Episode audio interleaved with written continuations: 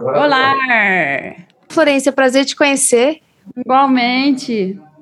Você que é da produção musical, né? E também da, da graxa, eu vi que você usa bastante Essa esse da graxa, é, eu não sou da produção musical, sou da engenharia de som, né? Da engenharia de som. Então, então é graxa mesmo. é, eu trabalho com sonoplastia também, produção musical, trabalho com, uhum. com teatro, coordenando montagem, umas coisas assim também, estamos ali meio junto na área. É, total. Para quem não te conhece, você pode se apresentar um pouquinho, falar sobre você, seu trabalho? Posso, posso sim. É, eu comecei a trabalhar com som em 94. É, eu fiquei bastante em estúdio de 94 até 2009, mais ou menos. Eu era basicamente técnica de estúdio. Em 2005 eu vim para o Rio. Eu, vim pro, eu saí do Rio, fui para São Paulo. É, vim para São Paulo. E a partir de 2009 que eu comecei realmente a ir mais para estrada, trabalhar mais ao vivo, porque houve também uma transformação mesmo da indústria fonográfica que foi levando realmente os técnicos mais para essas questões de, de TV, broadcasting e tal, e, e show, muito show, né? É, essa, é, essa parte de, do ao vivo, ela realmente só parou mesmo em 2020, né? Parou repentinamente. E, e aí eu fiquei nessa área mais de TV mesmo, pra, principalmente para streaming. Fiz algumas lives e tal, porque pega um pouco da, da experiência de ao vivo e de mixagem mesmo de disco e tal. Mas é, eu tô há 27 anos trabalhando com, com som como engenheira de som, assim. Maravilhosa. E eu vi que você é uma das pioneiras também, né, nisso. Sim, com certeza. Na época que eu comecei, havia muito poucas mulheres, mesmo, mesmo, mesmo. E o ambiente era extremamente hostil para as mulheres, tá?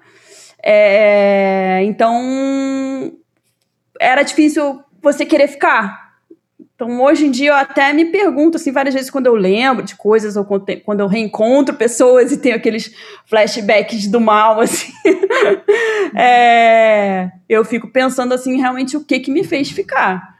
Porque não era legal. Assim, o ambiente de trabalho eu tinha realmente que relevar muita coisa.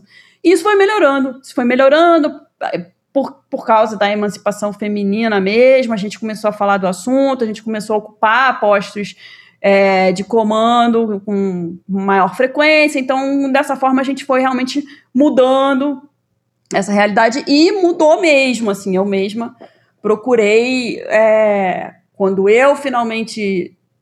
Uma coisa, uma, uma coisa que eu sempre conto que eu era assim. Quando você, quando você escolhe, você é pequenininho, estão escolhendo time de futebol, a pior coisa é você ser deixado por último. Mas eu era sempre essa pessoa deixada por último. Eu era escolhida por último, assim, no time de futebol do áudio, né? Mas chegou uma hora que realmente começou, começou a jogar bem, começaram a ter que te escalar mesmo não querendo muito, e no final das contas você acaba sendo o escalador do time. E aí, no momento que eu passei a escalar o time, eu comecei a abrir muito mais lugar para as mulheres competentes, porque eu sabia que, gente, tem mulher que é, tem que mostrar que é muito mais competente que um cara para ter o mesmo ponto, posto do cara, né? Então, acho que hoje a gente realmente já conseguiu sair bastante dessa dessa dessa realidade que era muito restritiva mesmo, né? Que a gente realmente se era, era muito difícil você conseguir fazer coisas boas, você tinha que ficar todo o tempo provando que você era muito bom, é bem exaustivo. Então, assim, eu não, eu, eu não sei realmente por que, que eu fiquei tanto tempo, mas depois de um determinado momento foi tranquilo estar onde eu estava. E, e, e, hoje em dia os homens mesmo já estão começando a repensar todo esse jeito masculino tóxico deles. Então, acho que a gente, graças à luta das mulheres, está conseguindo mudar bastante essa realidade. Uhum. E como que você aprendeu assim a, a fazer isso que você faz, a trabalhar com isso que você trabalha? Como é que você foi adentrando nesse universo? Porque é muito difícil ter esse acesso e também equipamentos e encontrar esse espaço, né? Que bom que agora você já tem sua autonomia, mas Imagino isso mesmo que você está falando, né? Não foi fácil, mas como que quem te ensinou? Como é que você foi aprendendo? Ele é, ele é um meio que já é muito restrito sem as questões de gênero e é. sem as questões culturais, né? É, ele é realmente difícil de entrar, né? É, eu não, não sei muito bem por que, que eu, assim, eu, eu decidi ser técnica de som com 13 anos, em 1987, 88. Então eu eu vi um estúdio pela primeira vez e eu decidi que eu queria fazer isso. Que na verdade eu não queria tocar, eu queria ser a pessoa da, do equipamento ali que estava mexendo no equipamento. E eu não sei muito bem como eu consegui chegar, porque também não tinha curso para isso. Assim, eu nem sabia qual era o nome dessa profissão quando eu tinha 13 anos. Eu sabia que eu queria ser o homem da mesa de som, eu, eu sabia que eu não queria ser é, DJ, por exemplo. Uhum. É, que todo mundo fala, ah, você é DJ. Não, não, eu não sou DJ. DJ é outra carreira. Eu, eu quero ser essa pessoa que manipula som. É, e aí eu é, teve um curso do. O Maito Bahia abriu um curso na Rio Música, que era uma escola do Rio de música, é, que era produção fonográfica. Só que dentro do currículo de produção fonográfica tinha engenharia de som. E aí eu vi isso e falei que é, tinha prática de estúdio, prática de gravação no, no, no, programa. Aí eu falei que eu vou me inscrever nisso. E aí eu me inscrevi, eu fui é, da primeira turma e eu era a única mulher. Tinha 10 pessoas na turma e eu era a única mulher. E aí foi quando eu me deparei com isso de tipo, eu entrei e falei, eita, só tem cara aqui, né? Então ali eu comecei a entender outras dificuldades além da questão técnica. Mas é um negócio muito maluco, porque é realmente um negócio muito específico, né? Você querer ser só engenheiro de som, não musicista e engenheiro de som, ou, ou produtor e engenheiro de som, né? Eu realmente queria ser a pessoa que eu sou hoje, que mexe com, manipula o som, faz essa parte técnica mesmo. É isso que eu gosto de. É, é minha criatividade está nisso. Você diria que você teve que lidar com a precariedade? Assim, no Brasil, assim, antes da internet era muito mais difícil. A gente tinha poucas publicações, né? A música e tecnologia na época eu comecei era um, era um jornalzinho que o, que o Salão do Vale deixava de graça nas escolas de música. Então, a, era, era, era realmente muito difícil ter equipamento bom, ter acesso aos estúdios bons. É, realmente você cortar esse dobrado foi sendo aproveitando oportunidades realmente de e, e, sabendo muito bem o que eu queria, assim, por onde eu queria ir, né? Mas sim, eu acho que em vários meios você ainda lida com muita precariedade, ainda, né? Ok, hoje é outra realidade mesmo, né? Você tem uma grande democratização por conta dos, dos meios digitais, né? Então você, você tem um choque ali, uma mudança muito grande no início dos anos 2000 realmente a coisa começa a mudar completamente de figura. Tanto que eu saio de estúdio porque estúdio começa a parar de existir, né? Uhum. Como, como um prestador de serviço viável, assim, as pessoas começam a fazer as coisas em casa e tal, começa a não ser viável mais existirem estúdios comerciais, eles começam a ser desmontados, eles começam a ser vendidos. Então, assim, do início dos anos 2000 em diante, você deixa de ter essa precariedade, mas você não deixa de ter a necessidade do conhecimento, né? Então hoje, hoje um problema muito grande que eu vejo é justamente é muito fácil fazer sem saber, mas não fica bom. Então ainda existe essa necessidade de aprendizado da técnica, da, da, da base de tudo, enfim, isso, isso não parou de existir. Mas é muito mais fácil chegar nesse conhecimento, né? muito mais fácil falar com um engenheiro que você gosta muito. Ah, eu gosto muito dessa mulher que masteriza aqui. Não, não, não. Você consegue falar com ela, manda uma mensagem, ela te responde, vocês conversam, ela te chama para um negócio, você assiste via Zoom. Então, assim, é... hoje a possibilidade de aprendizado é muito maior. E você acha que é, desde o início da pandemia até agora mudou muito isso, né? Porque Aí agora você tem que lidar com a, com a web transmissão, né? Como é que você é. transmite o seu sinal em boa qualidade? Antes você tinha que só reproduzir aqui para quem está te assistindo, né? É, não, foi bem infernal, assim. É, ainda não está 100% resolvido, mas todos os dias eu estou lidando com streaming. Eu gravo dublagem remota. Essa basicamente é meu maior ganha-pão a partir de março de 2020. Dublagem eu deixo remota? De, é, eu deixo de ser um engenheiro, uma engenheira de show, de ao vivo, e passo a ser uma engenheira de gravação de dublagem remota. Então eu tenho que saber de velocidade de internet, de conexões da pessoa, de uma série de. Eu tenho que saber usar o Zoom. O Zoom evoluiu muito, né? Todas essas ferramentas evoluíram horrores por causa da pandemia, por causa do isolamento social. É, o Zoom que eu usei em março pro, de 2020 para o Zoom que eu usei em março de 2021 é outra coisa. E teve outras, outras questões muito interessantes, porque eu dava aula presencial e eu tive que passar essas aulas para dentro das plataformas de streaming, então aulas de áudio com que sejam viáveis, né, que você ouça um som minimamente decente, né? E ainda teve a questão das mixagens de live, a gente quebrar a cara com várias questões do streaming. Então, você teve que começar a entender de uma de uma de coisas que você não tinha muito que se preocupar antes. É, e, e, e, cortar, ser pioneiro nisso, que é, uma, é um karma né, que eu tenho, ser pioneiro nisso, é, deve estar tá, ser meu ascendente em aquário, alguma coisa assim. Mas eu tenho esse problema de estar tá sempre usando primeiro uma determinada tecnologia. E eu gosto, óbvio, porque eu procuro mesmo essa vanguarda, mas assim, eu ao mesmo tempo é doloroso, né? É bem doloroso. Por que, que Tem você momento... acha doloroso? Porque você vai descobrindo os problemas. Então eles acontecem a primeira vez, não tem para quem perguntar. Uhum, sim. É tipo, ah, e agora? Não sei, ninguém sabe, eu vou ter que saber. né? Então, essa exploração ao mesmo tempo que é interessante, é muito desgastante. Mas é legal, porque daí abre caminho para uhum. um monte de gente fazer com mais tranquilidade aquilo. Então. É, é... independente fica bem complicado, né? Porque daí ele não tem onde buscar informação, daí tá em inglês uhum. muitas vezes, né? É, isso Aí é a terrível. gente pode pensar sobre aquela precariedade que tava falando, né? Em relação à web transmissão também, né? Que é o que mais está acontecendo. É, mas agora tem muita dessa precariedade na web transmissão, né? As pessoas estão fazendo meio chutando, né? Como faz, né?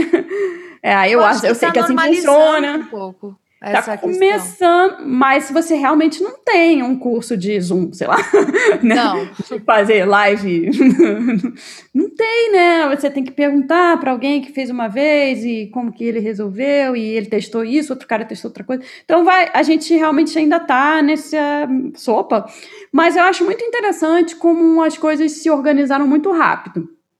Uhum. Né? Porque assim, no momento que você aceita, assim, Uh, não adianta eu falar que não quero ir por aqui. Se eu não for por aqui, eu não vou para nenhum lugar. Então você fala assim: não, tá, então vamos fazer assim, né?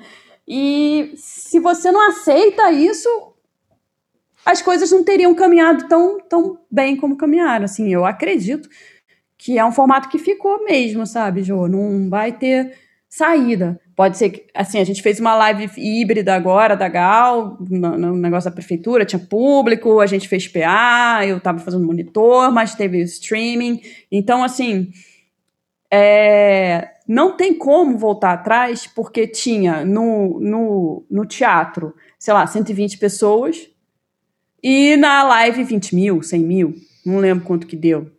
Não existe mais Uhum. como voltar atrás disso, você entende? E principalmente nessas questões da viabilidade, porque estava muito difícil viabilizar alguns tipos de espetáculo, porque você não tinha como pagar. Porque existe um momento que você tem que ter recursos financeiros para para bancar aquilo e mesmo com mecenato, mesmo com patrocínios, não estava difícil viabilizar determinados tipos de espetáculo. E com essa questão do streaming funcionando bem, as pessoas realmente assistindo dessa forma, quando elas não podem ir presencialmente, é, isso passou a viabilizar novamente determinados portes de espetáculo com, com um pouco mais de, de detalhes de, de, cenário, de luz, de, de projeção, de uma, com equipes grandes, técnicas, né? E, então acho bem bem interessante o que está acontecendo. Acho que também é interessante ver que isso não vai mudar. E a gente vê como que vai trilhar, como são as novas formas de trilhar esses caminhos eticamente, com, é, com, com artisticamente bem, né? De, de uma, uma, série de coisas que a gente tem que considerar, mas assim, veio para ficar, assim, formato híbrido, não vai embora nunca mais. Teve muito investimento também financeiro, né? Em cima disso, tecnológico. Teve muito, sim, porque perceberam que não. Que, tipo, não, mas peraí, isso aqui é, é legal para, uma série de coisas. Por exemplo, aula. Aula híbrida. Eu dava aula presencial, eu presencialmente pedia no máximo 10 pessoas. Porque eu ia no computador de cada um, pedia para eles levarem cada um o seu laptop com a sua plataforma, para a gente poder. Então eu ia mexendo junto com eles durante a aula. Então, no máximo 10 pessoas que eu podia ter de, de alunos numa turma. E numa turma online, tanto faz, quanto der. Entendeu? Então eu passei a ter mais que o dobro de, de público para a mesma aula que eu dava presencial. Então, realmente, o formato híbrido de ensino é óbvio, é uma coisa que cada dia eu, eu, ve, eu vejo como que eu posso dar aquela aula melhor online, porque é muito diferente a interação, mas é, veio para ficar. Para mim é muito viável entendeu? Para mim é muito bom. Né? Então, é, eu acredito muito que, que essa, essas questões técnicas do streaming vieram para ficar mesmo, e elas vieram para trazer mesmo visibilidade para. É, porque assim a grande, a grande mudança do, dos anos 2000 para agora é justamente que você vai saindo dessa coisa que você precisava ter muito dinheiro, era muito caro o processo, você precisava ter uma multinacional por trás, e isso vai se transformando, isso vai dando ferramental para que artistas que antes não tinham lugar nenhum de visibilidade comecem a surgir lentamente, até que você tenha um boom quando você começa a ter realmente a internet funcionando bem com as plataformas de streaming, com as plataformas de vídeo de streaming, né? Então a pessoa começa a aparecer e você tem gente que só existe por, porque pôde ter um canal de YouTube bem sucedido, né? Então, é, realmente você vai tendo uma abertura muito grande e núcleos muito é, separados uns dos outros, né? Você você consegue ir num determinado nicho seu de interesse que é gigantesco, mas é só daquele nicho do seu interesse. E aí você tem um outro nicho que nem sabe da existência desse daqui, que é enorme também e que tem, né, muito muito muito público e muita atividade, né? Então, eu acho que é bem interessante o que está acontecendo em termos de, de, de, expansão de consciência mesmo, né, da, da, das artes e da comunicação entre as pessoas. E ainda vai um tempo essa transição, né, até rolar uma adaptação. É, ainda tá tosco, né? Sim. ainda é bem tosco, né? Aquilo que você comentou no começo sobre os estúdios, que vários fecharam e, e as pessoas estão procurando outras formas até de gravar, né? Foi agora, durante a pandemia, ou já estava acontecendo antes? Não, já vem desde os anos 2000. Os estúdios começam realmente a falir a partir dos anos 2000. Eles começam a ter que diminuir de tamanho, eles começam a vender equipamento. Já é inviável ter mesas de som muito grandes, como a gente tinha aquelas consoles gigantescas de né, 120 canais e tal, tudo isso começa a, a, a ser reduzido é, e começa a ser de, depenado mesmo, né? Essas, essas mesas, esses consoles gigantes começam a virar pequenos prés que a pessoa leva para casa, compra só o pré e leva para casa, né? Tem um canal daquela mesa, para ela já é suficiente para fazer tudo que ela tem que fazer.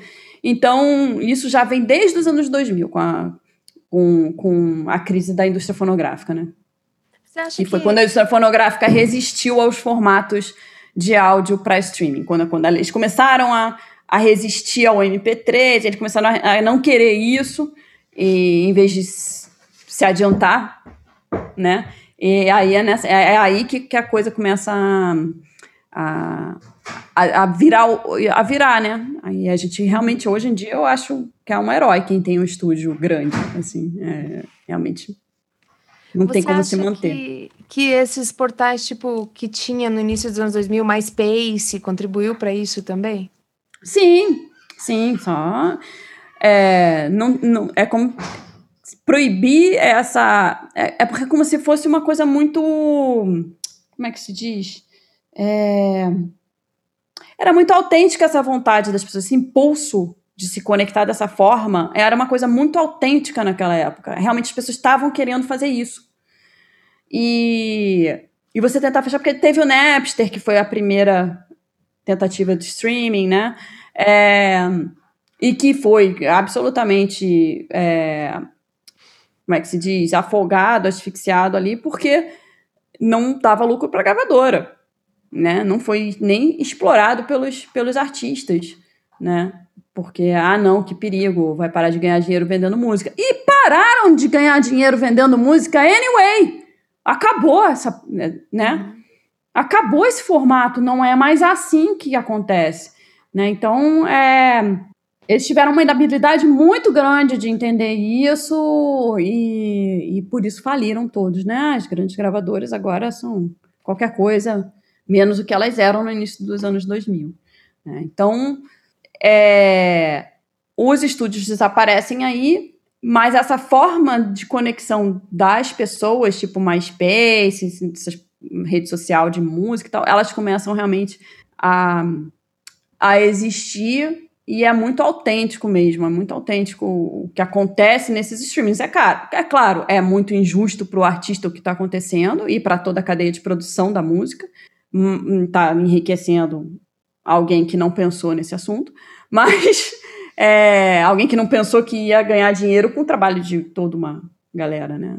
Uhum. Mas é algo que é isso aí. E eles têm essa eles têm essa, essa, como é, essa ambição de ser rede social também, né?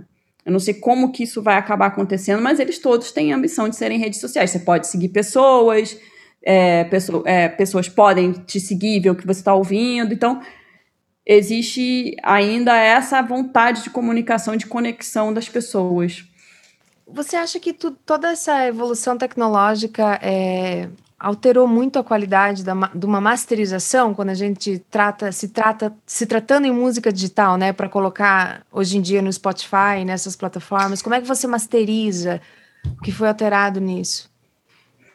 Não, a, a masterização ela sempre é, um, é uma é um processo a princípio muito técnico, tá? Ele também pode ter uma variável criativa. E normalmente quando você procura um engenheiro para masterizar, você quer realmente que ele crie mais um pouco ainda em cima do que está feito. É, mas é muito técnico. A masterização era simplesmente colocar as coisas dentro de um padrão de frequência e volume para caber dentro de um vinil. Era isso. Então, um negócio super técnico. Que aí vai virando uma coisa artística ao longo do tempo. Aí vem o CD, você fica um pouco mais livre para masterizar. Mas assim, o áudio digital, assim, existe é, muita conversa sobre isso e eu tenho pouquíssima paciência para determinadas afirmações. Mas tecnicamente o áudio digital é muito melhor. Uhum. Em termos de. Ele é muito mais fiel, digamos assim. Ele é fiel em termos de resposta em frequência e ele é fiel em termos de é, dinâmica.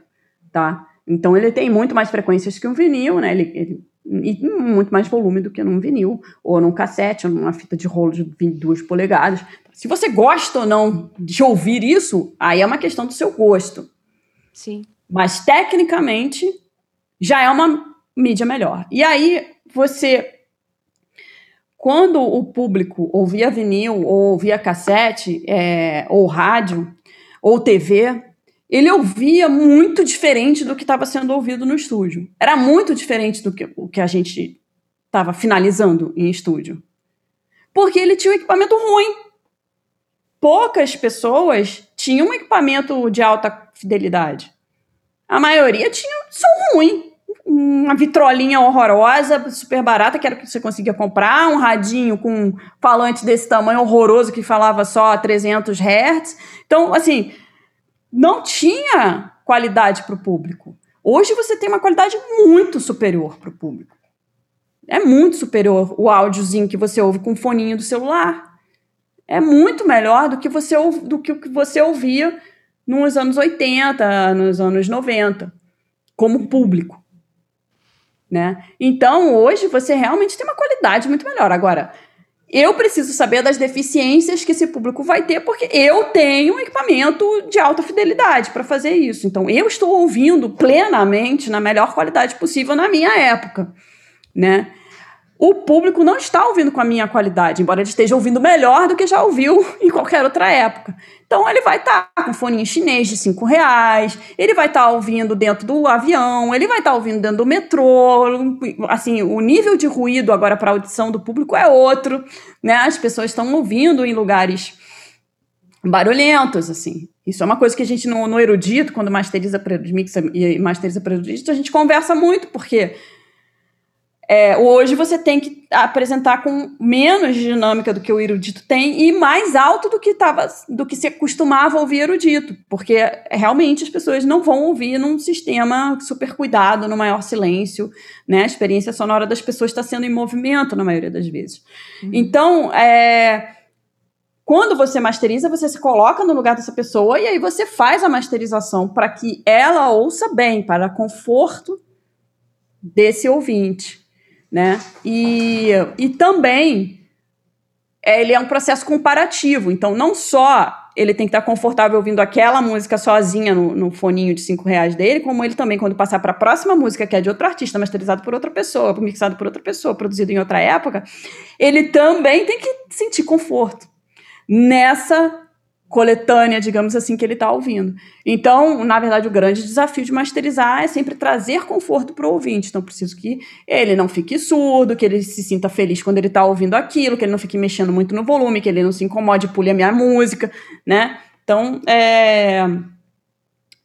o paradigma final da masterização continua sendo o mesmo. Só que agora eu tenho eu chego mais longe, eu chego em algo melhor de qualidade do que eu, tinha antes. Porque isso é bem relativo mesmo, né? Você faz todo um trabalho de masterização, só que o som do público é outro.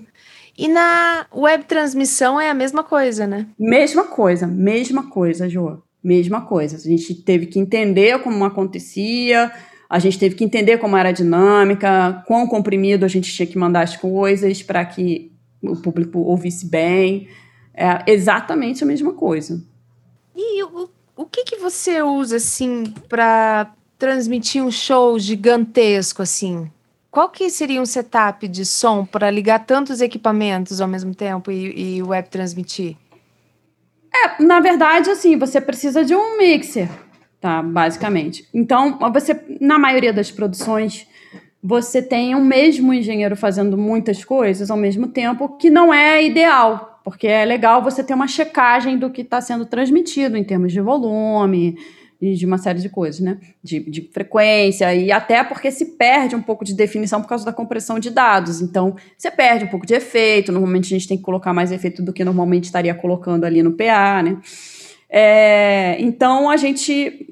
O, o ideal é tudo chegar num mixer como chega em qualquer apresentação ao vivo, né? E a partir desse mixer, poderia ir para dentro de uma plataforma é, digital, como um Pro Tools, um Logic, e ter um engenheiro lá mixando isso.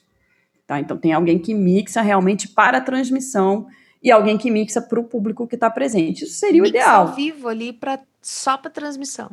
Só para transmissão. Ah, melhor, o melhor dos mundos é gravar, na verdade, e mixar depois, né? Mas assim, não, não é, embora você não tenha muita interação, é interessante ainda alguns eventos transmitir ao vivo ao vivo mesmo, né? É, mas você poderia transmitir ao vivo depois, né? É, mas aí você, você tem, você pode ter então o um mixer mesmo, depois uma plataforma digital, depois você pode ter alguém controlando o master para masterizar mesmo, que pode ser o mesmo técnico que está mixando, controla, e, e ele fala com um encoder, tem alguém que transforma todo esse fluxo de dados digitais na transmissão. E aí é esse encoder que é ali que a gente encontra mais problema, porque alguns atenuam um pouco, enfim. No geral, a gente consegue corrigir isso durante a transmissão, consegue fazer ter um bom resultado no final das contas. É, mas, mas ainda não é, a gente ainda não tem a estrutura fixa. Ah, tem que ser assim a live, né? Eu fiz lives que eu fiz absolutamente tudo, artista grande que eu fiz absolutamente tudo. PA, monitor e streaming, a mesma mesa de som velha. Tudo bem, assim. Foi, tá lá, tá bonito, tá tudo certo, sucesso, né? É, mas é, foi um negócio que a gente foi descobrindo na marra mesmo. o que fazer, né? Mas sim. Uma baita máquina, né? Com uma baita transmissão também, né? Uma internet incrível. Ah, não, você tem que ter uma estação para isso. A gente chama uma equipe que faz só a transmissão, né? Que cuida disso e que tem o link, um link dedicado de internet, né? Para transmitir para o YouTube, que já não vai, a partir dali já não é mais dedicado. Mas não precisa ter. É broadcasting, é, é tipo TV, só que mais barato. Uhum. Muito mais barato. Né? A própria equipe vem numa vanzinha, né? Tem, como a gente tinha unidade móvel, agora tem uma unidade móvel que é uma vanzinha, ou então eles colocam o equipamento todo no teatro, mas é, você, você tem uma, uma ilha de corte muito parecida com, com o que você tinha quando estava fazendo transmissão ao vivo mesmo de show, né? Pela TV. Uhum. E agora você está focada na web transmissão, então. É, eu tô fazendo bastante isso. Agora tá voltando um pouco, né? Vai voltar a ter show, né? É, mas a gente tá sempre pensando nesse formato híbrido, em como fazer isso da melhor maneira possível. E para mim, essa parte de gravação remota mesmo não vai acabar, de diálogo, né? Isso não vai acabar. Isso realmente veio para ficar, né? Então é isso. Hoje mesmo eu estava gravando com um estúdio de Curitiba. Então a direção e os dubladores estavam em Curitiba, eu em São Paulo. Mas normalmente é, pode até acontecer do a pessoa tá em Portugal dublando, tem vários voice talents que saíram, né, vários atores que saíram do país por causa da pandemia e estão gravando de lá, não pararam de trabalhar. Mas é impressionante como deixou de ser um problema essa distância. Uhum. Tem gente que está em Teresópolis e está gravando no home studio. Aqui em São Paulo tem vários no interior, né? E tem gente em outro país e parece que a gente está conversando aqui, sabe? No começo tinha uma, um pouquinho de defasagem. A gente falava, a pessoa demorava a responder, ela demorava, a gente recebia o áudio com certo atraso. Mas agora tá sensacional. Parece que tá todo mundo na mesma cidade, assim. É muito muito louco mesmo o que está acontecendo. E hoje foi o teu dia Curitiba, então, porque eu também estou em Curitiba. Ah, você está em Curitiba? Que demais! é, pois é. Eu gravei com uma dubladora e uma diretora de, de Curitiba. Sim. E agora Demais. as coisas estão meio que voltando mesmo, né? Até o final do ano aí estão tá, querendo refazer todos os trabalhos que estavam parados, né? É, tá, tá bem, eu tô bem cabreira, assim, eu já tomei minhas vacinas todas e tal, mas eu tenho um monte de viagem marcada já, eu tô tipo, ai meu Deus. Viagem mas já? Tem, já, de show. E show grande, para com público presencial? Show grande com público. É, agora parece que só pode 60% da capacidade. Uhum. Ainda assim. É Dependendo é da capacidade, pode ser muita gente, né? Pois é. pois é. Mas enfim, vamos ver como vai ficar isso. Realmente a gente tinha que reaprender mesmo a se relacionar mesmo com a doença presente, né? Então é, era meio inevitável que voltasse esse momento, que viesse esse momento, né? Da gente ter que se reajustar a, a viver com o, perigo, com o risco de uma doença que pode te matar, né? Pelo menos já estão vacinada, né? E... É, não, assim, tem algumas alguns requisitos para algumas equipes que eu tô. Uma delas é a galera tá vacinada, né? Ah, é. E nessas lives, assim, normalmente a gente tem que fazer teste, a galera é vacinada e testada, então tá. As pessoas estão encontrando maneiras de fazer isso com insegurança, né? Uhum. É, e a nossa profissão faz um aglomero, né? Mesmo é, de bastidores, é um aglomero. É, é uma profissão, é exatamente. Não tem, não tem muita escapatória, assim. A não ser que você consiga fazer que nem eu faço da gravação remota, né? Mas, mas se você começa a querer ir para outras outros locais, assim, de criatividade, usar sua criatividade em outros... Aí você acaba tendo que aglomerar mesmo. Tem muito jeito, não. Mas então tá, Florência, tá acabando o nosso tempo. Eu Não. adorei conversar com você. Eu quero fazer teu curso de masterização um dia. Quero muito aprender tudo que você tem para falar. Fala comigo, tem bolsa para mulher. Amo, quero. Já tá incluída. Muito obrigada por tudo também, por estar tá aí sendo mulher nessa profissão aí, um ambiente tão masculino, né? Demais. Mas tá, nossa, tá melhorando muito. E é graças às mulheres mesmo, não tem outro jeito. Temos que se encontrar, se reconhecer só, né? Porque é difícil, né? Encontrar outras mulheres na, na mesma área. Eu, como sonoplasta, até eu também tenho essa dificuldade. Uhum, uhum. Ah, sim. Tem poucas.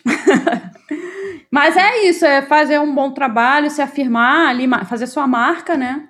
E vai ter trabalho sempre e aí você vai abrindo a porta para outras mulheres. Porque o que eu vejo sempre é, é, a injustiça de você ter mulheres que são tecnicamente muito capazes e que acabam sendo proteladas por serem mulheres para uma determinada posição. Isso ainda é muito comum. Uhum. Né? Chamam um cara muito menos capaz do que uma mulher que estaria perfeita para aquele lugar. Né? Então, isso que a gente pode é, fazer essa justiça, digamos assim. Né? Sim. Nossa, teria muito para ficar falando com você sobre isso. Sim. Daria para ficar falando horas. Mas, é. mas brigadão então e boa noite para você aí. Eu que peço, eu que agradeço muito pelo convite, viu? Muito obrigada por querer me ouvir. E é isso. Continuamos juntos. Legal, então tá. Então vou te seguir lá nas redes e acompanhar aí numa dessas fazer o teu curso em, em breve. Sim, sim. então tá, então um beijão. Um beijo, Jo. Até mais.